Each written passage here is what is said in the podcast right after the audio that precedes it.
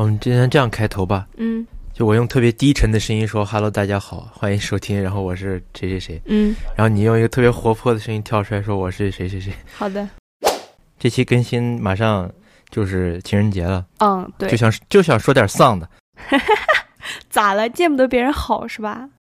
我们一第一志愿和第二志愿都是北京和天津，接下来我是武汉、苏州，他是苏州、武汉，然后就这样错过了。感觉异地恋就是大家拼尽全力到达对方的城市，才能干到一些正常情侣该干的事儿。嗯，做完实验还给他发什么“我爱你”，他说还问了一下你还爱我吗？最后他也没有回我。过了好长时间，说是要跟我分手，他觉得他说觉得自己现在什么事儿都可以自己干了。看到就看到，我爸会看偷看我的情书，有人在情书的那个封面上给我写：“你是我的阳光，你是我的空气，没有你我无法呼吸。”这是初中、高中的时候，我爸就会现在都会拿出来调侃我。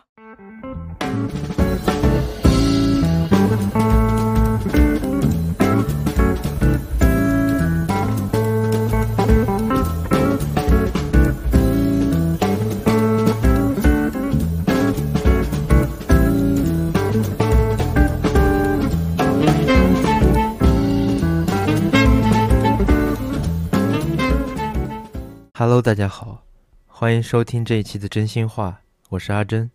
我是瑶瑶，好，可以可以，效果不错。你这周过得怎么样？最近过得挺好的。你刚去学校了是吧？明天、后天去，不是，我是你刚不是去占床了吗？为啥要占床？没有分配吗？这个东西？没有分配。他虽然写分配了，但是他还是就是随便自己想。你们几人间呀、四人间呢？嗯，那还可以。但是我们四人间到现在只只只在只联系到了三个人，对啊，你联系到三个人，然后加你不就是不？是，是我联系到，就是一共包包括我只有三个人，谁说四人间一定要住满了呢？好像是住不满，因为我们是最边儿上的宿舍。啊，那倒也那肯定嘛。剩下两个人是来了吗？呃男的我说来了吗？哦，来了一个你，怎么回事？小男小分了。没有，来了一个。我上次不是和林锦琪琪去打麻将嘛，然后他带了他的一个初中同学，那个男生住在我们家隔壁双安小区，反正就在万达那一块儿。你住在你们家隔壁的小区，对，住在我家隔壁的嗯小区。然后呢，他反正就是每天都会给我发发微信，然后叫我出去玩儿什么的。然后昨天我们两个人还出去玩儿了。然后我不知道他对我有没有意思，就是我以我的判断，我觉得他应该对我没有意思，但是他问我的问题又会让我觉得他对我好像有点意思，就很那个啥，而且跟异地也有你啥了吗关系。他会说。哦，我们我忘了我们说什么，说到就是大庭广众之下接吻这个事情了。他说：“那如果我现在亲你，你会觉得很羞，呃，很很害羞吗？”什么乱七八糟的？然后，然后我说，我说不会啊，我说你只要不要，就是我说我之前见过那种在大街上边亲边往女孩衣服里摸的这种，我说这种我接受不了。你要只是亲亲一下，亲个两三秒，或者就是有一个亲密举动，我说我是可以接受的。他说哦这样啊，然后过了一阵，他又问我说。反正就是问我谈恋爱的事情，然后也跟咱们的主题相关。他问我，那你如果现在谈了一个月，然后就要异地恋了，你要怎么办？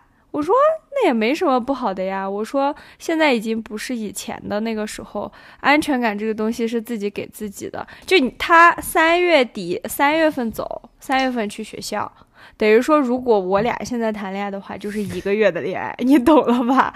就他问的这些问题都很奇怪，就感觉像是在代入我俩。他今他就会这样代入，你知道吧？就说就比如说，如果我现在和你谈恋爱了，怎么怎么样，你会怎么怎么样，就这种，你知道吧？胆子挺大的，我问不出来这种问题，然后我只能拐着弯儿问。他抽烟，然后他也喝酒，然后他就问我，他说：“你介意你男朋友抽烟、喝酒、打游戏吗？”我说：“我不介意啊，这有什么好介意的？”他说：“那挺好的。”因为我也抽烟、喝酒、打游戏嘛，所以你我不介意。反正就是你懂我意思吧？反正就是他问我的问题都很那个啥，但是我们两个人也没有什么特别亲密的举动，就是哦，但是他也跟我说了，就是他有一个朋友和一个女生见第一面的时候就牵人家手了，他觉得太快了，什么什么的这种。那你介意就是那你介意说跟你对象就是大庭广众秀恩爱那种吗？我不介意啊，那有什么可介意的？然后他就说。那你跟你对象见不到面呀？就像我在长沙，你在乌鲁木齐。我说两个月见一次总可以吧？我说你总得让我有盼头吧？比如说，我说我两年半之后就毕业了，然后你在，比如说你在长沙准备在那里工作定居。如果我们这两年半就是我们现在谈恋爱了，然后你，呃，想要让我去长沙，我说其实我我也是愿意的呀。如果我跟你谈恋爱的话，我就是这样说的。然后我说你得让我有盼头，你不能让我无休无止的异地恋。我是这样跟他说的。我说两年半其实过得很快，怎么怎么怎么怎么样的。你你跟我讲一下，我很好奇。如果是你的话，你听到就是你作为一个男生去分析一下这个男生的行为。他每天都会找我，每天晚上都会到我家门口来，我来我家门口抽一根烟，他也什么都不干就走，他就。就是有一次我手冷，他这样牵了一下我的手，然后还有一次是他脸上沾了沾了什么东西，然后我拿纸给他擦了一下。你没这么说，你你脸上有点东西。他问你什么东西？有点帅气。我杀了你！又来了，赵凯娟，快点，你给我分析一下他什么意思啊？他是不是就是啊？你也应该是有意思吧？我肯定不会给我 刚认识的人说聊这些呀。好吧，我就我也没法跟你说什么，你你你也说不了什么。那你对他的什么感觉吗？我不讨厌他。那你会合影站在他的边上吗？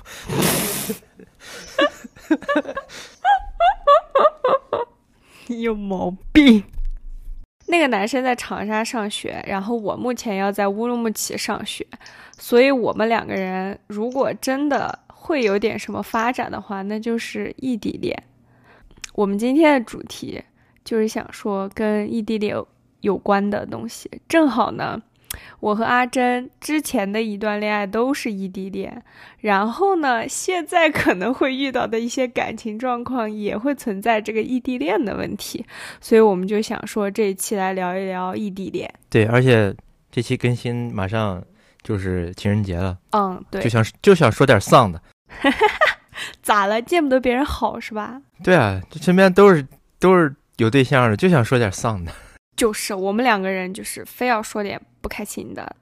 我当时谈异地恋的时候，一个是年龄太小了，就是刚毕业，高中刚毕业上大学，十八岁、十九岁那个时候，那个时候是觉得爱情比天大，爱情要占据我人生中百分之百的时候，然后就很谈异地恋这个事儿就会让我很苦恼，然后我又不是一个特别有安全感的人。以至于恋爱谈得很累很痛苦，最后就分手了。你们俩是高考前就在一起了呀？但我和那个我我我那段异地恋是是高考后才在一起的。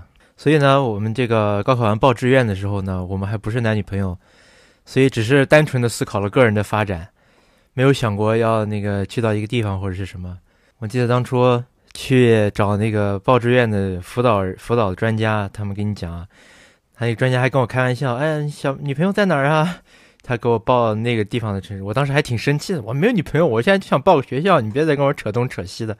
现在后面后面想的，妈的有点后悔。嗯，哎，但我跟你说这个东西啊，真的是很难，就是嗯。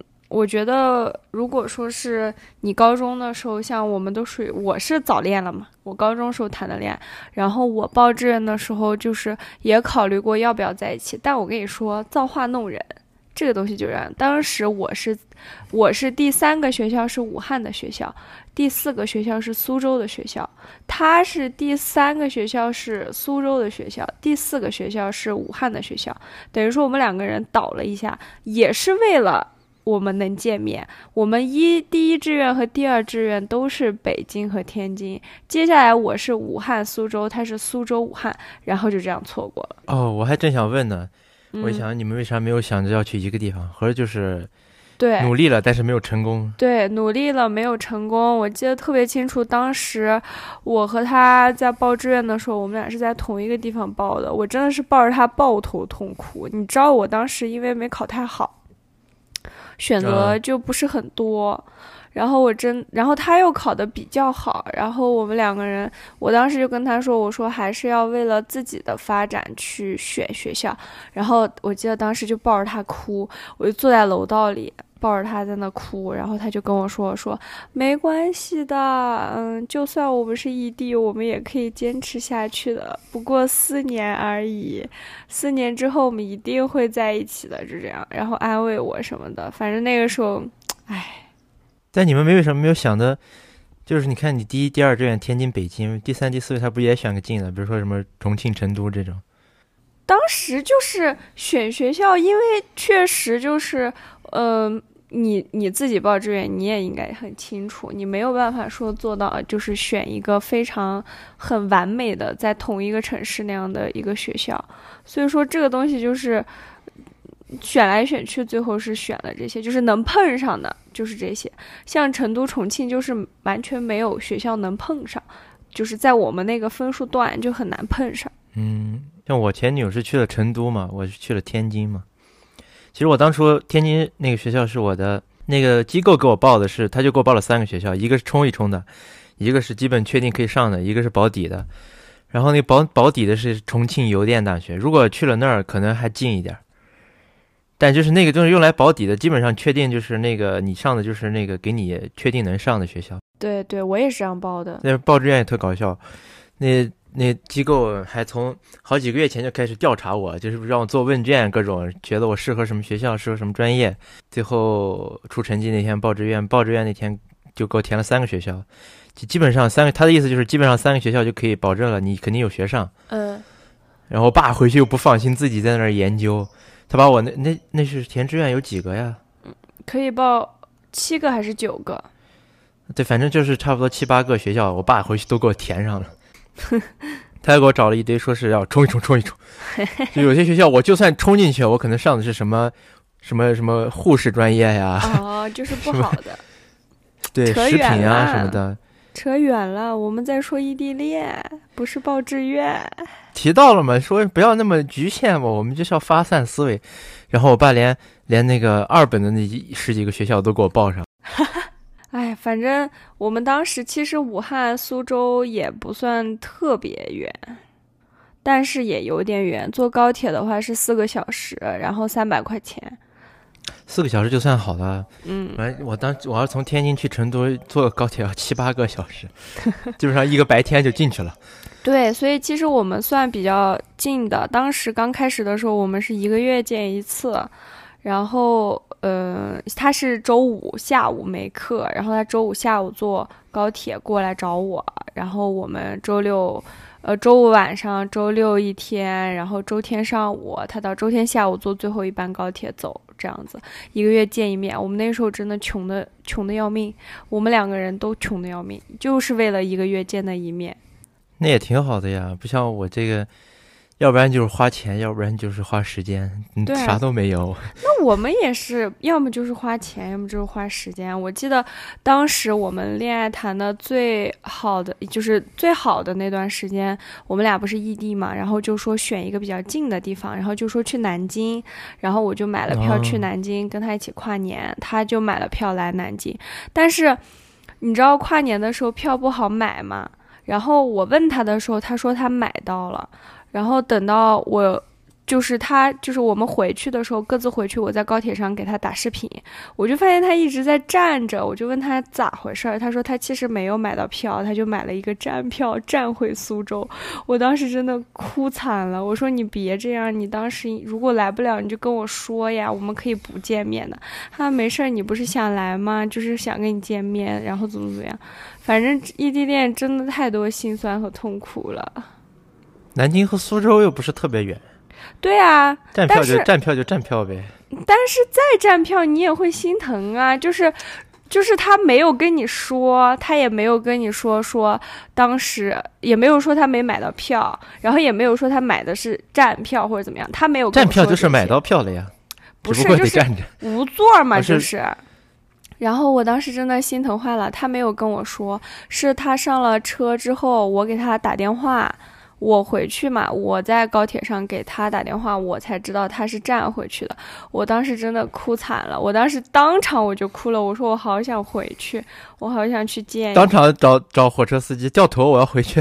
没有，我当时就是真的很难过，难过坏了。那次是我觉得我谈异地恋这么久，那一次真的是让我觉得最无力的一次，就是你看着你心爱的人为了跟你见一面，他把所有的苦楚咽下去，这种感觉真的很让我，就是那一次真的觉得好无力，就是很伤心那种感觉。你们那你们这个一个月见一次，坚持了多长时间？嗯，我想想坚，持两个月。呃，没有没有没有没有，坚持蛮久的，一快一一整年，差不多一个月见一次。就是头两个学期基本都是一个月见一次呗。对对，是这样的。那还挺然后后好的呢。后面，我跟你说，就是大家都有自己的事情。我跟你说，异地恋最难的就是大家都有自己的生活和事情，然后，嗯，你没有办法参与他的生活，他也没有办法参与你的生活。那时候我们也说的很好，就是每天十一点打一个电话，然后他早上叫我起床。然后有，我记得印象比较深刻，还有一次是他有一天早上，他们上早自习嘛，我起的晚一点，然后让他叫我，他没有叫我，他应该是在忙或者是怎么样。然后我起来之后，我就问他：“你今天怎么没有叫我？”然后他就一下爆发了，那种跟我吵了一架，就你为什么不能自己起？难道你自己起很难 吗？我以为要说啥？呢，结果是不是突，然开，突然突然变了。他就说我很忙，我不是每天抱啊着手机回你的消息，就是很很这种的话，你知道吧？我以为他会说什么想让你多睡一会儿。不是他是跟我就是生气了，就是就是觉得你为什么要揪着这件事情不放？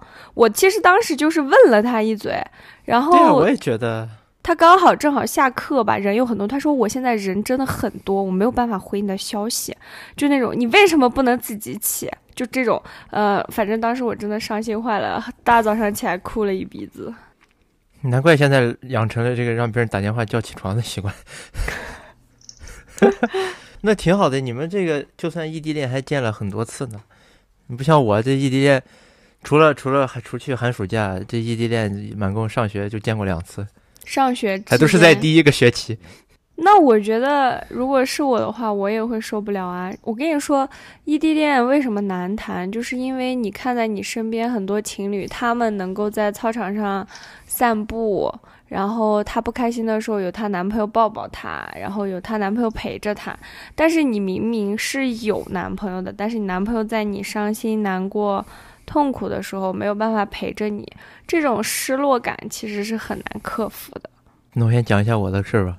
嗯就是我们哎，我们是七月份儿、六月份儿高考完，七月份才在一起的，所以就是就就那时候就基本上哎，那时候是已经知道了一要异地了嘛。嗯然后开学前几天也特别难受，嗯。我们开开学是军训，军训我们那个要求可能比较高吧。你们军训让不让带手机？让啊，我们不让带，所以就是说军训的时候，就是我是回不了他消息的。然后那时候呢，我就给他说，你想说什么你就给我说，等我拿到手机，我会挨个儿回复你的。嗯然后呃，那个时候真的特别难受。我们军训要整队站到食堂前面，我就一个人站到那儿。像我这种社恐吧，就是刚去肯定是不会有什么熟人的，我就一个人搁那儿站着想事儿，然后想着想着，哎呀，我就想流眼泪，怎么办啊这个事儿？然后晚上睡觉之前还要问问他，你觉得我们可以坚持下去吗？他说不知道。哎呀，我那天晚上特别难受，又哭了。然后还第一天去学校给他介绍我们学校环境，说有几个食堂，发现还有哎食堂还有西餐厅，他还跟我说西餐厅不要跟别的女孩一起去。哎，我当时还挺就是觉得有人在乎我。第一天到学校报道，就因为回他消息，一头撞在没有关好的玻璃窗上，撞到脚上，头撞头直接撞破了。然后那段时间军训要理成理成那种五毫米，我就没有理，因为我有理由不能洗头。我给辅导员说我这个头撞玻璃窗上了，撞烂了，不能没法洗头。他说好的好的，那你就不用理了。就感觉全校就没几个没有理头，都是五毫米，就我一个扎着头。然后我们异地恋第一次见是十一月份，可能就是确实都互相想对方想的非常厉害。嗯，他就其实也不是，他就可就是一个周末，他就想来天津找我，嗯因为毕竟要买机票啥的，从成都过来吧，比较麻烦。我就觉得舍不得这个钱，我就说，我就劝他，要不你等那个有什么有什么过节节假日时间长了再来找我。但他坚持要来，他他一会儿就把票都买好了。嗯然后那个时候我也不知道，他一一看到他发过来他买好的机票，我就直接订订了个酒店。既然你也不管不顾了，那我也不管了，那就直接来，放心来就行了。最搞笑的是，因为我们学校是一个半军事化管理的，嗯就那时候我肯定他来了，我肯定不不住宿舍嘛，我肯定跟他出去住，就要请假。如果你不在学校待着的话，但是请假呢，就是要让父母发短信，然后还得交个请假单儿。这么麻烦，对啊，所以特别麻烦。我不能那个时候吧，怎么说呢？我爸妈不太不太同意我这个事儿，他们希望我好好学习，所以我肯定不能让爸妈知道呀。这个时候呢，小陈就又出现了。小陈，对啊，我就那个你装一下，我爸妈给我辅导员发个短信，他也不知道爸妈手机号，嗯就很简单，发一个短信，我再交请假单，我就可以我就可以走了嘛。然后那次他来找我，我订的酒店就是我们学校里头的，嗯他建了一个学术交流中心，就等于说他第一次来找我就是住在我学校里头。第二天就带他在我学校里逛了逛，还被我同学看到了。那又咋了？你谈恋爱不？对啊，没没啥呀，我就觉得挺开心的，被我同学看到了。嗯其因为就是一个周末，他周五来，我们就一个周六可以相处嘛。其实也没干啥，就出去吃了个饭，看了个电影，看的是《神奇动物在哪里二》，是个我想看的电影。然后他睡了一睡了一整个电影。唉，感觉异地恋就是大家拼尽全力到达对方的城市，才能干到一些正常情侣该干的事儿。就为什么不愿意谈异地恋？很多时候原因也在这儿吧。其实干什么其实并不重要啊，就能有这个机会见一面也挺好的。对，是这样的。其实大家都是为了见面，还也不是说是为了所谓的，嗯、干点什么或者是怎么样，就是因为很想念呀。就是你爱一个人，你就想见他。因为能见一面已经很奢侈了，在那一段时间。是的，又加上我们上大学这种时候，这个异地恋吧不好谈，因为钱呀什么的都是很大的问题。对，然后那天我因为是天津嘛，我还想说要不要去做一下天津之眼。然后他说：“你不知道情侣坐摩天轮会分手吗啊，还有这种说法，我不知道哎。？”确实有这个说法，我听好多人都说过。啊，怪不得，那怪不得我俩分手了，我俩去坐摩天轮了。那我没做不也分了吗？我是听说坐摩天轮到最高点，你们两个接吻的话，就一辈子不会分开。我们俩还专门去找了一个摩天轮，坐到最高点，在上面接吻，然后才下来的。结果你跟我说坐摩天轮会分手，但是没坐，哎呀，这东西没什么可说的了，没坐也也分了。可能真是得像那样，你得做伦敦之眼那种，一个舱里带好十几号人的那种，挑一对分吧，可能会是。有可能。然后来，你继续。然后就是第二面，就是也是第一个学期跨年我去找的他嘛。哦，那天上午有一个我的某一科的期末考试，我考完我就走了，然后坐飞机过去的。不是跟之前也也说了嘛，得请假。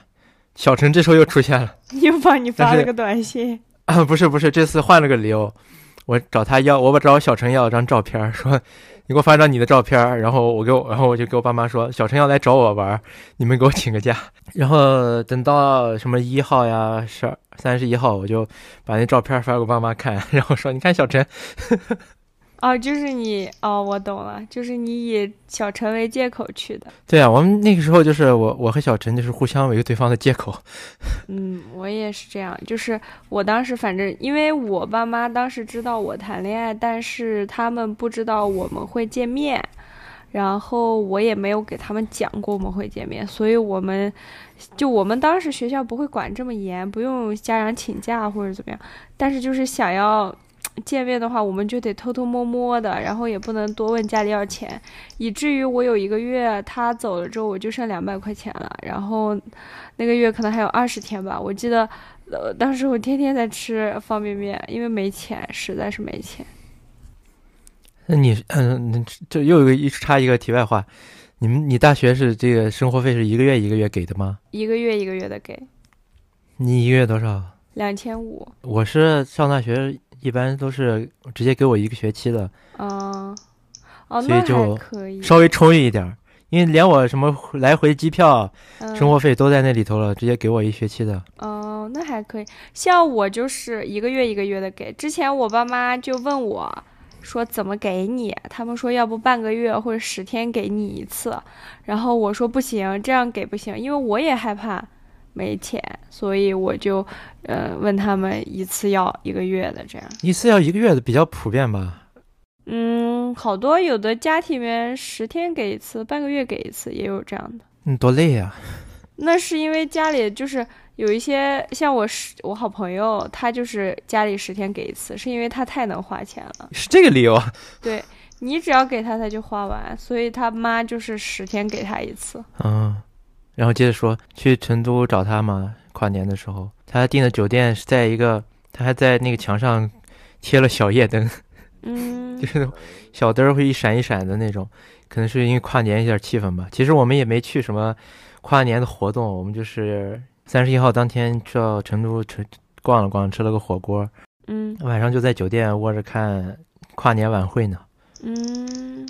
就来回串着台看，一号我就回来了。嗯然后我想说的就是，我看我们这个两次见面都是挑的那其实假期非常短的时间见了个面。其实像那种什么十一这种七天、嗯五一这种四五天，其实更好。但是我就是当时候挺遗憾的，就是当时因为刚考上大学嘛，有几个在有一些在外地的亲戚，嗯，我爸妈就说要去要看一看，我就趁着是十一去看了两家亲戚。现在想想挺挺遗憾的，就是趁着没有这些大把时间的时候去找他陪他一下。嗯呃，大二的时候的一个十一，我那天又是去找了一个在上海的亲戚。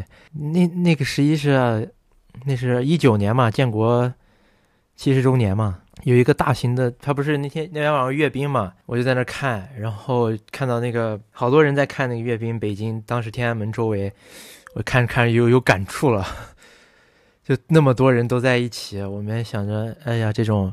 十一这种大把时间的时候，却从来没有陪过他。当时我还挺挺难受的。呃，那这样说的话，你们是见面太少了，所以才分手了呗？因为有些时候也确实是因为我这个学校这个办军少管请假实在也不好请，所以我可能就想着，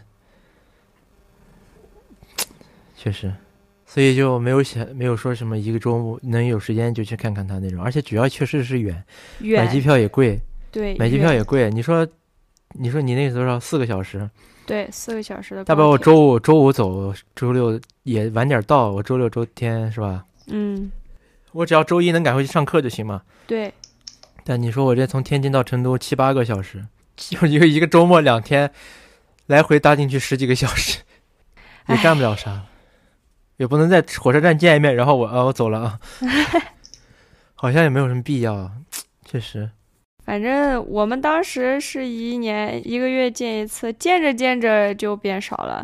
晚上打电话也是，天天打电话，打着打着打着，大家都有自己的事儿，打着打着就少了。那时候就是，嗯就是有时间就视频嘛。对，我们第一个学期还要上晚自习，他晚自习的时候，他他们不上，他晚自习的就找我视频，我把手机放在那个桌洞里，或者是放在桌面，拿那个笔袋一靠，然后我旁我旁边同学就看着我跟他视频，就把人尴尬的还有点。那有啥尴尬的？正常的恋爱有什么的？对，因为大家都在做作业，你知道吗？就一个人搁这。嗯嗯那你们最后是怎么分手的呢？那必须得讲到这个吧，不然其实一开始真的就是，哎，我觉得我们分手跟异地恋有没有关系也有，但是关系可能也不大。但是我再想想，又觉得深层次原因还是因为异地恋。然后，那肯定啊。那你说你们要是能在一起，还会不会分手？其实也不好说，不好说，不好说我们会不会分手，也有可能分，但但是这肯定是一个原因嘛。对，就是因为我们两个人都是属于那种性格比较强的类型，所以我们两个人又比较爱吵架，这你也知道。我们俩一吵架就吵很久，然后以至于到最后我们会因为很小的事情吵架，但又见不到面。我那个时候就是天天以泪洗面，我吵一次哭一次，吵一次哭一次，吵一次哭一次，就那样。他也很煎熬，他也是因为跟我吵架很难受，怎么样怎么样。虽然最后都会和好，但还是会这样吵。然后也没有解决问题，因为当时我们确实都年龄太小了，也都不成熟，也不会解决问题。遇到事儿了就吵架，吵完和好，就是就是相当于是在靠着对对方的爱意去维持这段感情，但是没有改变我们的相处方式，以至于到最后我们两个人就是觉得把爱意消磨在争吵中了吧，然后就分手了。这样，我又是一个比较。没有安全感的人，就是我也比较粘人。我在恋爱的时候会比较粘人，然后又不是很有安全感，我就会希望他一遍一遍的告诉我他爱我，他爱我，然后他就烦了，然后我们俩就分手了。这样，因为网上也说了嘛，有时候你在聊天框里说多少，都不如说当面见见面拥抱一下。对，是这样的。其实我也特别没有安全感。第一个学期之后过完年，第二个学期。我也是特别焦虑，总还想确认一下他到底还喜不喜欢我。然后那天分手那天，我也记得特别印象深刻，是一个物理实验课晚上的课。我上课之前还在说：“你没事多给我发发照片，我当做手机的屏保。”嗯，做完实验还给他发什么“我爱你”，他说还问了一下你还爱我吗？最后他也没有回我。过了好长时间，说是要跟我分手，他觉得他说觉得自己现在什么事儿都可以自己干了。是这样的，唉，然后我当时怎么说呢？我当时有一种想法，就是你既然他不喜欢我了，就别耽误人家。然后我当时他一说分手，我就同意了。后来第二天他又反悔了，说我们复合，还在那说，还在那问我为什么，说为什么要答应我心。但是我当时就心想，就觉得我不想你说我喜欢这个人，他要是不喜欢我了，我也不想逼着他说你一定要跟我在一起。这种想法我也不知道对不对，但是我当时就是这种想法。那时候也确实就是，我们原来可能天天要视频很长时间，聊天也是秒回那种，睡觉之前都得先说一下，说比如说睡午觉，睡之前都要先说一下我要睡一觉，可能不会不能回你消息了。然后第二个学期我就记得他是因为有一个他有一个舞蹈的活动，有一个舞蹈节目啊，他天天要排练，确实他。排练啊，我上课呀，确实就交流比较少了。那个时候，我记得第二个学期，我给他发一个消息，然后我睡觉，睡醒了发现他还没有回我。那时候就有那种落差了，你知道吧？其实感觉好像有些事情变了。虽然说分手第二天我们就又复合了，就明显的感觉到聊天频率变少了。然后我还想维持这段恋情，我就还是对他很好。他又觉得他又每他又偶尔会说。感觉我他不配不上我那么对他那么好，然后有一天我就说你要不要好好想一想，你要是不喜欢我了，别勉强自己，我们分手。结果然后我们就彻底分手了。唉，好沉重啊！我们今天的就是要在这个情人节前夕聊一些沉重的，有女朋友的要珍惜，没有的就要引以为戒。但你说我们这种真的就很无力呀，就是异地恋，我们做不了太多的事情。我觉得可能我们这个异地恋也没有太多的可比和参考性。为什么？是因为我们那时候是学生。但是大部分异地恋的原因可能都是因为升学呀。对。但是如果你现在找一个女朋友，她跟你异地恋的话，比如说你现在在成都，她在天津，然后你可能最近近期看不上去去不了，但是你一旦开始工作，你们不是就上几休几来着？你说的上二休二是不是？你上二休二，然后你休二的时候再连着周末，我觉得你一定会去找他呀，对吧？就是说，如果你是工作，你可能会为了你你爱的那个人，你说你换份工作，换个城市生活，这个可能就是说，你不管你不管你是找找你是跳槽还是辞职，或者是有什么办法，这个时间上你可能稍微自己能掌控一下。但你像你上大学，因为这个升学的原因异地了，你这四年肯定是要上完的嘛。而且没有任何选择，没有任何余地，说白了。而且你也没有什么经济的能力。对，是这样的。你说我，我要是有，我要是什么身家几百万，我周末我每天每个周末我都能买张机票去找他，那我无所谓。对，是这样的。所以其实说真的，我感觉异地恋想谈，就是要有一个非常强大的经济支支撑，除非是很近。像我一个好朋友，她跟她男朋友离得比较近，一个在杭州，一个在扬州。然后呢，他们是坐大巴车一个半小时，非常近。他们两个人四年谈得很平稳，因为他们甚至可以周末想见就见。这样，一个是距离不能太远，然后还有一个就是两个人，嗯，怎么说呢？我们那个时候都年龄太小了，我们都还是在一个把爱情放在生活的全部的那个状态。我觉得我现在心态就变好很多。我觉得可能如果你现在谈异地恋，会跟以前不一样了，对吧？因为我们现在都有自己的生活，包括你的男朋友，你肯定会找同龄的嘛，对不对？找个就算找同龄也好，找比自己大也好，找比自己小的也好，也都是慢慢慢慢进入一个成熟的阶段了。所以就是大家对爱情在生活中的比重会越来越少。现在可能对我来说，如果我谈恋爱的话，我觉得我的恋爱这种事情会放在我生活可能百分之二十、三十都算多了，我觉得。但这种时候的话，我觉得我谈异地恋对我来说就无所谓。像我现在就会改变心态，以前就不行，因为以前我真的特别没有安全感。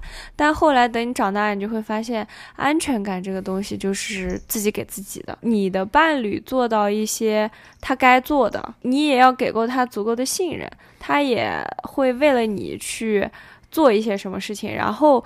你自己有那个安全感，你自信他不会离开你，你知道他爱你，这样子，我觉得才能把异地恋谈下去。这样，那以你现在的想法，你能不能接受异地恋？好，现在就可以讲这个男生昨天和我出去喝酒的故事了呀！天哪，又有新故事？没有，就是我刚讲的。我的意思就是现在可以把它。扯开来讲了，嗯，你说，就是我感觉这个男生为啥说他在试探我？因为以我们俩现在的状况，就是如果我们俩现在要谈恋爱的话，也就只能见面一个月，就是在同一个地方这样谈恋爱谈一个月，然后就要异地。然后他当时就问我，他就说，啊，那如果你要跟你的男朋友谈一个月，然后你俩就要异地，你会怎么办？我说我可以接受啊，为什么不能接受？然后他说：“可是一个月的时候是热恋呀。”我说：“现在大家都是，我就给他讲，我现在的想法就是大家都是成年人了，我们都要有为自己的生活去奋斗。我们有工作要工作，有学习要升学，然后有毕业的要毕业，我们都在忙自己的事情。嗯，然后我说，爱情在生活中的比重占三十都算多了。”我说两个，我说，他说，那你见不到不会想吗？我说会想啊，我觉得最重要的就是沟通。比如说我想他了，或者说是我今天觉得很失落的时候，我就要告诉他，我说我今天其实有点不开心，因为我很想你，我见不到你，我会觉得很失落。我会很很直白的把这个话告诉他，然后那个男生就说。对你这样是对的，你说出来，他哪怕给你买一杯奶茶，你都会觉得是一个安慰。我说是这样的，他说那怎么见面呢？他说就像如果现在我在长沙，你在乌鲁木齐，我们两个人如果谈恋爱，我说一个月见一次见不了，两个月见一次也很正常吧？存钱存够两个月见一次还是有可能的吧？我说，然后说嗯，这倒是。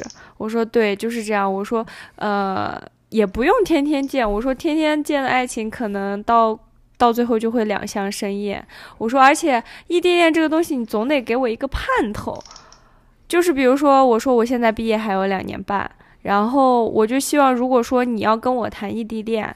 也就这两年半的时间，你告诉我，我们都在为各自的未来奋斗。我们有一个比较共同的目标，比如说我们要一起去哪里哪里，或者是你回来，或者是怎么样都可以。只要你让我有盼头，两年半过得很快，我是这样说的。我现在的想法差不多就是这样。就我跟他讲的就是我想的。对，我觉得有盼头这个事儿特别重要。对，因为对于我来说，我当时的想法是我可以接受异地恋的。嗯，因为我觉得我是喜欢这个人，我并不是说我就是想谈恋爱了而谈恋爱，我就是喜欢他。嗯，我可以，只要我们未来是肯定是要在一起的，我当然可以接受这几年无法避免的异地恋，因为毕竟上学嘛。对。但是我当时有什么做的不好的地方是，我可能更多的想的是以后我们怎么在一起。对你忽略了当下。对我可能想到以后我在我找个什么工作，我可以去到他要去的地城市。嗯，我想的是我得学成绩好一点，我才有选择的余地。但可能他需要的就是他可能不开心的时候有个人陪在他身边，对，有人能陪他吃个饭、逛逛街什么的。当时总想着我们未来未来怎么发展，然后一定要在一起一起，然后在某个城市定居。因为你知道，我是一向一直以来都是想回自己家，对，说要给自己家乡做点贡献的嘛。对，就是谈那段时间，我就是想的是，说我唯一一段时间，说我可以接受不回家，因为这样他去哪儿我去哪儿这种这种想法的。嗯嗯但可能就是这种想的太多了，我这人就是容易想的特别远。嗯，我想的就是以后找个什么工作，可以在那稳稳当稳稳当当的。嗯我得成绩好才能跟别人竞争，说真的能去到某个地方，嗯，而不是说找找有没有时间，说这个学期我能去看看他什么的。那我觉得你的这个想法确实是非常的错误。但我觉得就是男生和女生的有点有就是想法上的区别吧，可能就是会造成这种差异。这跟男女我觉得没有什么关系。难道你就不想见他吗？我想呀，但是就是、我想的是要以后能一直在一起，啊可是现当下也很重要啊。多学学习，可以提高一下成绩，这样以后我找工作我就可以脱颖而出，然后可以去到他想去的地方。无语。确实啊，我现在我现在也有点儿后悔了。对，当下也很重要。你你要给够他足够的情绪价值才好。你说谈恋爱这个东西就是这样的呀，大家就是在通过对方汲取对方身上的一些情绪价值，或者是什么什么样的各种各样的东西。你就是你想那么多，你也没有告诉过他，对吧？可能对啊，他可能也就不知道你在想什么，他只会觉得你为什么对我这么冷淡。可能确实是会这样。所以就是说，异地恋这个东西吧，这我现在因为长大了，我觉得我是可以接受的。就像其实我回学校之后超忙，我还要忙着考试，期末考试，考完期末我还有组会，参加完组会我还要准备我下半年的考那个法考，然后有一大堆的事情，我根本就是说是，可能就算这个男生，除非在我学校里边，我们两个人是同学校的。除了这种情况之外，剩下的所有的情况我都很难说是能做到天天和他见面这样子，微信上能聊两句就不错了，就是我觉得是这样子的。当时我分手那天，就是他我做完实验嘛，他跟我说我们分手吧，然后我也答应了，然后我就找了小陈打电话，因为我想找个人谈谈心，你知道吧？嗯我就说我可能忽略了对他的陪伴。嗯那时候小陈也劝我，因为我毕竟我心情不好嘛，他他可能也要说说，是能让我心情稍微舒服一点的话。嗯小陈就说现在就是大家在上大学嘛，陪伴的时间少是肯定的嘛，但就是说那也没办法。但你们这个你想过没？如果要是真的就这么坚持下去了四年，你们见面之后还会有感情吗？你觉得？是要坚持下去了，就是你都们就坚持下去了，肯定就这样有感情啊。冷淡的坚持下去，他都不需要你，就是他到最后你们连见面他都习惯了，他习惯性的不需要你，然后你跟他在同一个地方，他也一样不给你发消息，他也不需要你给他干什么，他什么都能自己干。你怎么想？你是不是也会失落？那估计也坚持不下去，因为我不是刚才说了吗？因为我发现了他不喜欢我了。即使我们第二天就复合了，其实我心里也过意不去，说你要是不喜欢我了，也别这样勉强自己。对呀、可能确实坚持不了四年，估计对，一个是你们坚持不了四年，我觉得你们这种情况确实坚持不了四年。还有一种情况就是你们可能真的坚持过这四年之后，你们就会发现各自都不需要对方了。所以我的意思就是，应该不第二种情况不存在，因为如果就是非常早我们就发现不需要对方了，可能我也我我就会给他说了。嗯虽然说我心里的想法是我喜欢这个人，我可以接受，说这几年不在一起，我们只要以后在一起就行。但是他如果发现他发现他不需要我了，没那么喜欢我了，我我不会，我也不会逼着他勉强的。所以说，要不然就是坚持不下来这四年，要是能坚持下来四年，就说明还是有感情的。嗯我这是个人情况，不过是嗯，不过我觉得可能跟你本身性格也有关系吧。你是不是对人家太冷淡了？我这他可以一点儿不冷淡，我那段时间还是可以的。就是我发现我我确实跟我性格也有关系，就是我这个人从虽然说早恋吧，最开始我的爸但是爸妈妈我每次回来了，我在录播课，我在录播课，我爸没回来啊，他们到楼上去了，你去干啥去了？玩去了，你玩去吧，你不上去？我马上录完再说，就是录完再上去。那我等你一会儿。你我录你啊也行，你想等我一会儿也行。继还有，嘉宾了吗？我们现在嘉宾是我妈。妈妈，你说你对异地恋有什么看法？你过来说，太辛苦了，你对你过来说，不然听不见。你对异地恋有什么看法？太辛苦。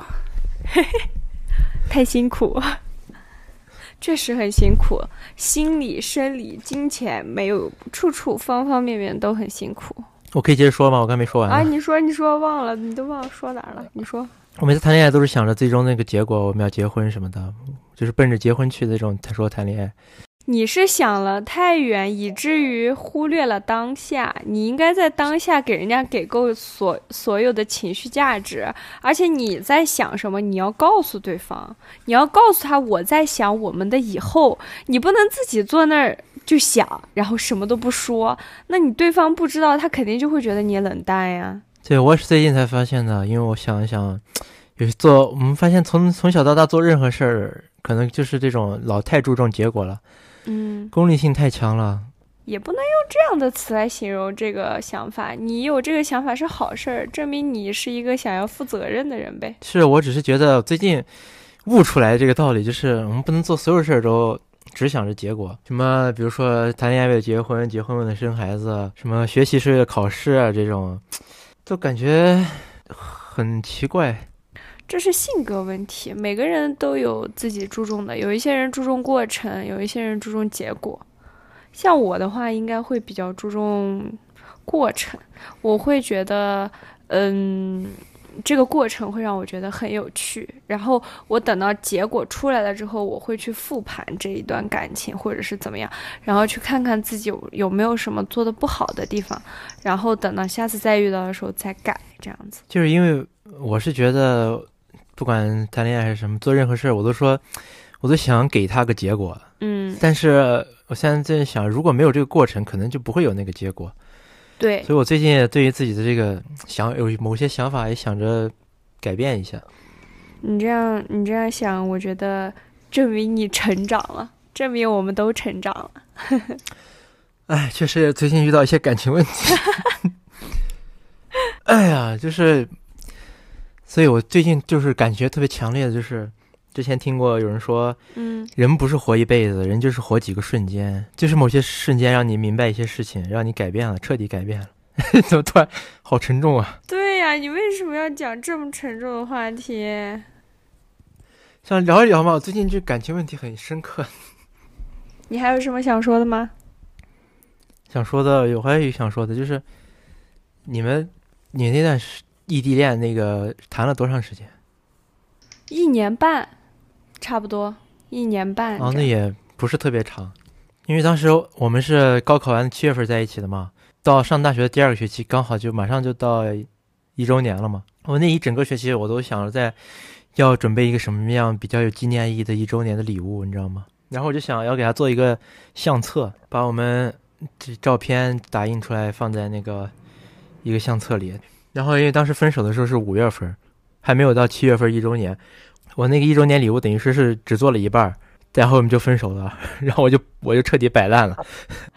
我也有，我也做过这种相册，然后我记得当时我做了一整本儿。你记得咱们那个时候特别毕业之前特别流行写那个小本儿，你记得吧？嗯我是拿了一个这么小的那种厚厚的本子，你记得吧？嗯我当时买了两个，有一个我，然后他们问我你为什么要买两个？我说一个写同学，就是跟同学写，另一本是我和他的，我就要把那个写满，你知道吧？然后当时我们我们分手了，然后我就想挽回这段感情，我把那个一整本厚本子写的满满的，贴的满满的，然后给他寄过去。我现在这件事情是我人生中最后悔的一件事情，因为说实话，我觉得那个本子对我来说特别有意义，就是是我的一个心血，就是我把它做好，然后整个过程记录我们两个人在从在一起开始，然后每一次的各种各样的事情我都写在上面，然后写了一整本的字儿。你就想，其实我写了很多，那个本儿你见过，你知道有多厚的吧？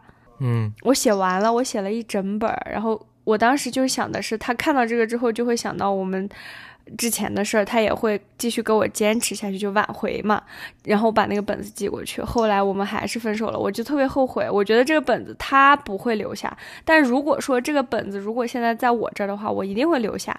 不是说我纪念这段感情，我是觉得那是我的。一种经历，就是我觉得我再也做不到像以前那样拿那么厚一个本子去写我跟谁的这种感情，这种很难了。在对，因为我当时做那个相册，我也是，我总跟大学同学去的一个商场里有一个有一个免费打印照片的机器。刚开始想做这个相册的时候，我就想，哎，那不花钱挺好，我可以去那儿打印。天天让你关注公众号，就是你关注公众号才有免费打印的机会，你也可以去那个机器上花钱打印。然后后面好像也花过钱，就是想直接，就是想不不想找什么照相馆那，直接从那打印出来的，这个大小也正合适。但是我发现它那个机器什么缺点，就是偶尔它会打的质量特别差，就是都是那照片上泛着紫色，那些我就不想要嘛，因为我毕竟一周年礼物，我还想那个那本相册是完美的。后来我本来想再找个照相馆，或者说是网上找一个洗照片的，我把我准备好的照片发给他，他给我洗完发回来。但是还没有做这些。这些事情就分手了。我当时直接摆烂，泛紫就泛紫色，我全给你贴好寄过去。就就是分手之后，我问你那一周年礼物，本来都准备了，他你还要不要？他说他要，但是我就想摆了，你知道吧？我直接就泛紫色就泛紫色，泛紫色我也给他贴上。我当时也是非常精心的准备了一本，我当时就想的是这一本我会一直做做到。这本做完，然后再买下一本。然后我记得当时他跟我说过，就是我让他帮我写毕业的通讯录，然后他不写，我就问他为什么不写，他说通讯录是要是说再见的人才写的，我跟你不会再见。不许笑。怪不得写了一，怪不得写了一本呢，对。你要不写，说不定真不再见。然后他就，其实这件事情我也很后悔，就是我当时没有让他给我写这个同学录，然后反而你看，像给我写同学录的你，然后还有我那两个好朋友，他们都非常认真的给我写了这，你们都非常认真的给我写了这个本儿，然后你们都在这个本上说啊，会跟我一直做好朋友，然后会一直尽量长时间的跟我就是陪伴我，就类似这种话。然后你们就真的做到了，唯一一个没有做到的就是说那个说就是说在说什么啊，通讯录是再见的人才写的那个人没有跟我就走到头，你懂吗？哎，说到这个同学录，我又想有想说的，因为我们小学、初中毕业的时候，那个同学录，他都是。商店有卖那种专门的，就是同学录，对，精心它是一页页纸可以取下来的。嗯嗯。我们到了高中毕业，好像那时候流行就是一个正常的本子笔记本，然后自己写很多话。对。像小学、初中毕业，他就他都把那个项目都给你列好了，姓名、住址、电话那些 QQ 号，然后能写自己心里话就这么一两行。对。到了高中，好像流行就是在一个正经笔记本上，就是你想写多少写多少那种。对对对，我记得是这样。我还想问你，那时候你是让。全班同学都写了吗？还是就挑个别的？基本上我都写了，基本上都写了，应该可能也有个别的没有写，个别没有写就是跟我关系极差，或者说是跟我跟我极不熟的那种没有写。所以你说我有多多社恐？我好像没有那个东西。我好像也确实也没有给你写，男我没有给你写，然后也没有给那两个朋友写，就是你们都没有问我要，没有让我写。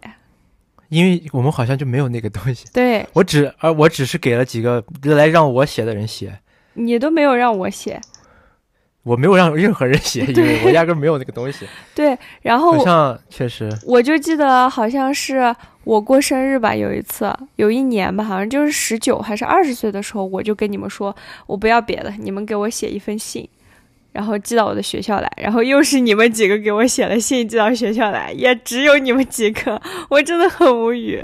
因为确实那个年代寄信的确实不多了。对啊，然后我当时我那个我还在我还留着，我觉得就我都留着这些东西我都留着。我是属于这种比较爱收集这些爱来不来东西的人，我会觉得这些东西都很有意义，我会把它留下。这样子说到写信，我想起一个，我们当时大学开学之前有几个任务，有一个任务是写你写一封信给几年后的自己。哦，我现在想想，那那信里写的一个都没完成。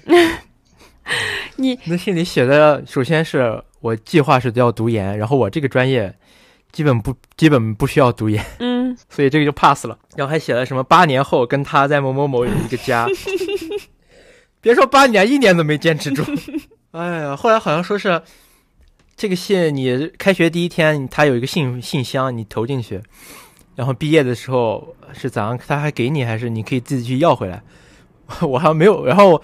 直接分手之后，我觉得这信没有必要了，因为那段上上了一年，我也知道我这专业也不读研，嗯，也也分手了。那信信里写的东西基本上没有什么意义了。确实，我还是其实我还是比较喜欢做这件事情的，就是写信这个事儿。就是我觉得人还是要会表达感情，就是要多表达感情。而且我觉得写信就是手写这种东西，也是一个比较比较有意义的事儿。所以我还是挺喜欢搞这些事情的。我们毕业的时候不是还流行在那校服上写字儿吗？啊，对，我也是，我也是没几个人给我，我我不是没几个人给我写，是我没有让几个人给我写。我那我那天还把那个校服拿来了，就是我我我还记得特别清楚，我还给你们每个人都安排了位置，就是前面的、中间留给了。关系好的，然后还有就是后背留给后面的有一条，中间留给了关系好的，然后剩下地方就其他人就牵在袖子上呀，然后牵在领子上啊，这样子。那你那他给你牵牵在哪儿了？就就胸口跟前嘛，这个地方，这边这里，就是心心脏跟前。对，心口。哦，因为这他在你的心巴上。对，是这样的。因为我们当时是有一个秋季校服，有一个夏季校服，你知道吧？对对对对。我们好像大部分签都签在那个秋季校服上。对。然后我前女友那时候还不是女朋友，只是好朋友。嗯。她她是签在我的夏季校服的领子里面。嗯。因为它是一个它是一个像衬衣领那种嘛，你得把领子翻开才能看他写的话。你不用跟我讲的这么清楚，我跟你是一个学校的，我能不知道吗？那不是给你讲的哦，对对，现 在就是那个我的夏季校服是只有他一个人写了字儿的。嗯，那夏季校服还留着呢，在家里。我的也在家，看着有点有点讽刺，上面写的是“成为一辈子的家人”。笑死！哎呀，虽然说那个校服还留着，但是看每次看这个话，我就觉得他妈的，真的很搞笑。我也有这种东西，我也是，我初中也写了，我初中也留着，高中也写了，高中也留着，我都留着。然后就那次还拿出来看，有些人我都不认识了，我都不知道是谁了，你知道吗？写在上面的。我说这是谁呀？你说到这个，说到之前我送他一周年礼物，我觉得这个送礼物就是异地恋两个人想保持这个。感情比较好好的一个方法，你有什么印象深刻的礼物吗？他是学化学的，所以他送了我用木头做的元素周期表。好像在哪儿看到过这种 这种送礼物的方式呢？怎么感觉？因为我发了朋友圈，你肯定是在我朋友圈看到的。也不是，他就感觉网上网络上经常有这种男朋友是什么学化学学物理的，给他送一个跟他的专业强相关的礼物，但是就是有时大部分都不是特别浪漫。对。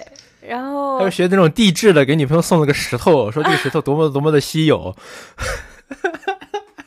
对，就是这种东西。我有一个他送我的礼物，我特别，我现在还留着。唉，就他有一个，他也是用了一个笔记本，还不给每一页都标了页码。那笔记本本来没有页码，就像像玩一个像玩捉迷藏一样，第一页打开是写了一段他想对我说的话。大部分都比较肉麻，我就不复述了啊。那个就是说，如果你想，你想，你如果你想见到我嘛，如果你想见到我，翻开多少多少页，我翻开那一页，他想贴了张照片啊，或者说是，然后就是每一页给你引导，他都不是说顺着按顺序来的，就每一页给你引导到某一页，然后在某一页。哦。然后每页都写了一些比较肉麻的话。哎，这个还挺好，你能不能给我参考一下？这个我也可以送给我以后的男朋友。对啊，所以我像现在还留着呢，每次翻的我都感慨颇多。到时候，到时候如果我要有男朋友了，想要送男朋友这个礼物，你可是要给我参考一下。啊，不行，就是这样不好，你还是别给我参考了，我自己想。你确定你要看吗？但就是说，我自己想，这个东西我还是不看了，我自己想。嗯，就这么一本，可能有八九十页啊，每他自己就是一页一页的做，我就感觉这些东西特别的费精力，所以特别让人感动，特别让人感动，真的。是的，就证明他在做这个的事情的整个过程中都在想着你，这个确实是是一件。很令人感动的事情，但我觉得很多男生会觉得这种礼物很没有屁眼。对，但是我是，但是我当时他收到他那个礼物，我是特别感动的，我还专门带回家了，放到我的柜子里。嗯，我特担心我爸妈不会看到吧？看到就看到，我爸会看偷看我的情书，有人在情书的那个封面上给我写：“你是我的阳光，你是我的空气，没有你我无法呼吸。”这是初中、高中的时候，我爸就会现在都会拿出来调侃我。他每次都要在我跟前这样，你是我的阳光，你是我的空气，就这样站在我的旁边。没有你，我可怎么活？他就这样。离开你，我是一条鱼。太好笑了。这个，但是反正我当时，虽然你说可能男生对这个不太感冒吧，但是我当时收到礼物真的是感动的要死。嗯。然后就想起我当初第一上大学之后，我送他第一份礼物，我就觉得太直男了。你送他啥呀？因为他，因为我们是八月份开学，他九月份过生日，我精心，虽然说我想了很久给他送什么，我送了他一个巴萨的球衣，我也自己买了一件，因为想凑个情侣装，你知道吗？然后还有还有，送他一个杯子，也是我自己也有个同款，想凑个再凑凑个情侣杯。然后我当时是买的 Keep 的，他有出了一个马克杯。它上面有一天要喝八杯水嘛？它上面有标记，就是他在送你一支笔，你可以在那杯上杯子上做标记，说你一天喝了几杯了，特别搞笑。我是当时是先把这个礼物买到我我学校去，我再统一给他打包送到他学校去。我在那个杯子上还写了个爱你，然后再给他发过去。但你要懂，就是说，它是一个能在那个马克杯的材质上写字儿，它就很容易被擦掉。结果到跟前送送到了之后，他已经看不出来写的是什么了，太好笑了。我现在想想，我这个我真的不太会送礼物。想起那个，我初中送一个同学送生日礼物，我送他一个钟表。你真是会送呐！我送他一个闹钟，我觉得长那闹钟长得好看，我就送他了。服了，服了。哎，我想说这个。因为异地恋都是上大大都是上大学之后的嘛，嗯，我想问一下，就是上大学谈恋爱这个事儿，跟爸妈是怎么怎么你怎么交流的呢？我谈恋爱了，就这样讲的。你爸妈有什么想法吗？就沉默啊，他们能说什么就沉默。但是我爸妈当时特别不愿意。啊，我嗯，他们哎。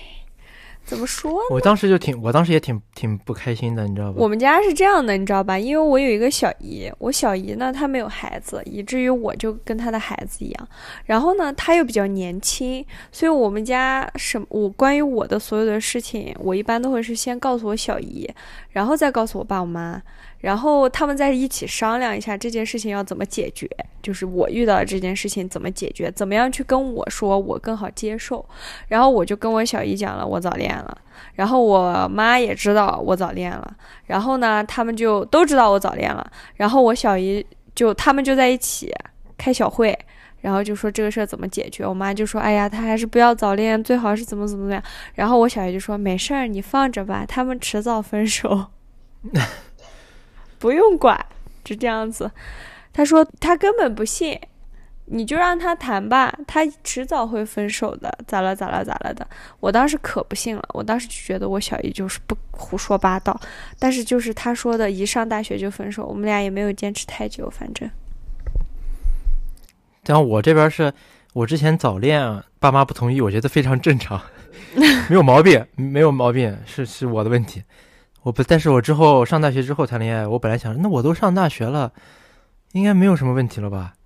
嗯，结果爸妈发现了，还是特别不开心，还是觉得你这个，他们还专门找我，特别认真的给我发消息说你现在重心还是要放在学业上。然后我为了说实话，我当时还是我那个想法，说我结我谈恋爱，我就是奔着结婚去的，所以我一定要把我爸妈这个事儿解决了。所以我经常会在一些时候，比如说我爸妈过生日，或者说是什么父亲节、母亲节，给他们，我也是那时候我特别认真，我手写信给他们说这件事儿，我特别特别认真的说，为什么我其他的朋友们谈恋爱，感觉跟都跟对互相跟父母关系都特好，我怎么这么惨？然后好好不容易，说实话，我还这个努力有成效，嗯。好不容易我爸妈感觉非常接受这件事，不是非常接受吧，反正就是接受了。去我妈后来有一次，我妈去成都出差，她还问我要不要给她带点东西啊，然 后我给我妈回，啊，我们分手了。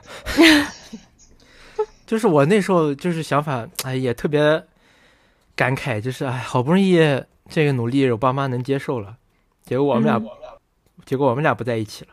你爸妈一开始没接受，可能还是他那个心态没有转变过来，你懂我意思吗？就是他还觉得你还是高中生，就是你还是学生那种感觉。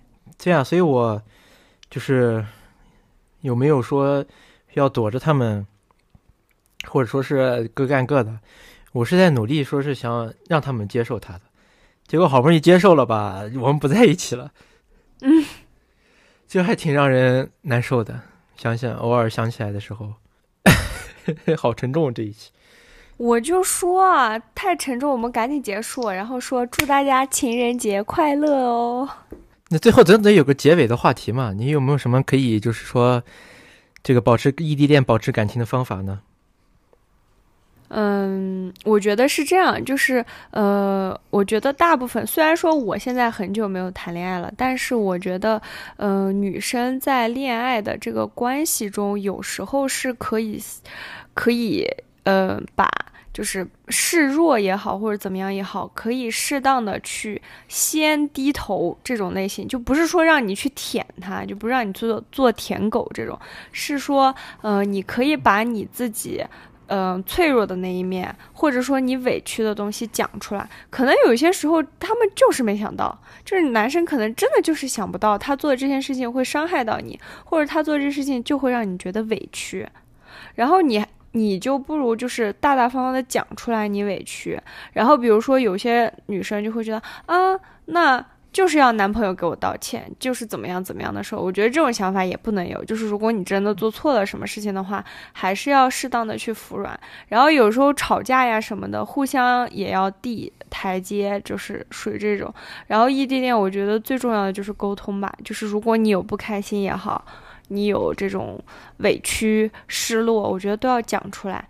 哪怕说，就如果说这个男生因为你讲出来，他会觉得你很烦，那我觉得你就可以跟这个男生分手。就是因为本来谈恋爱就是一个互相交交流感情的一个事儿，如果他没有办法去，嗯、容纳你的感情，他也没有办法给你提供情绪价值的话，我觉得这个男生就没有必要跟他谈恋爱。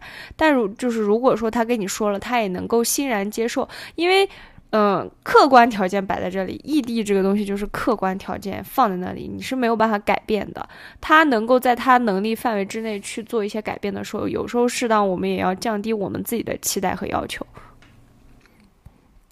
对，而且我觉得异地恋本来就不在一起，就比较容易感受不到对方的一些想法，所以一定要开诚布公的，就是能说的都能告诉对方的都告诉对方。有时候你在想的一些事情，对方看不到，对方可能就会误解。而且两个人谈恋爱了，他对于你来说就是这世上比较亲近的人。有时候异地恋会可能因为一些非常小或者说是非常不值得一提的事情吵架。我偶尔会觉得，你不应该对我好吗？怎么感觉跟我跟你，我跟是你的仇人一样？或者说我还挺对，所以就是说，还是要多交流吧，要把自己真实想法说出来，不管自己开心还是不开心，都要告诉对方，就是及时止损，不管是好事还是坏事。你见面的时候，你可以问他：“你难道没有发现我今天不开心吗？”但是如果你在手机上问他：“你难道没有发现我今天不开心吗？”这件事情就很扯，因为人家确实不知道。你在手机上可以说我今天很不开心，因为什么什么什么。然后男生或者说某个，然后对方呢也要诚恳的去问他为什么，或者说是觉得自己意识到自己错误的话，也要仔细思考一下。对你不能在手机上，大家都面对着冰冷的屏幕的时候，你说你难道不知道为什么我不开心吗？这样是不好的。反正情人节前夕，虽然我们讲了一些比较沉重的话题，但是呢，我们还是，呃，希望这个世界上有美好的爱情存在，然后也希望我们两个能各自遇到自己美好的爱情，然后也祝各位听众情人节快乐。对我们还是希望天下 有情人终成眷属的。是的，是的。然后我们这期节目就到这了，大家再见。拜拜。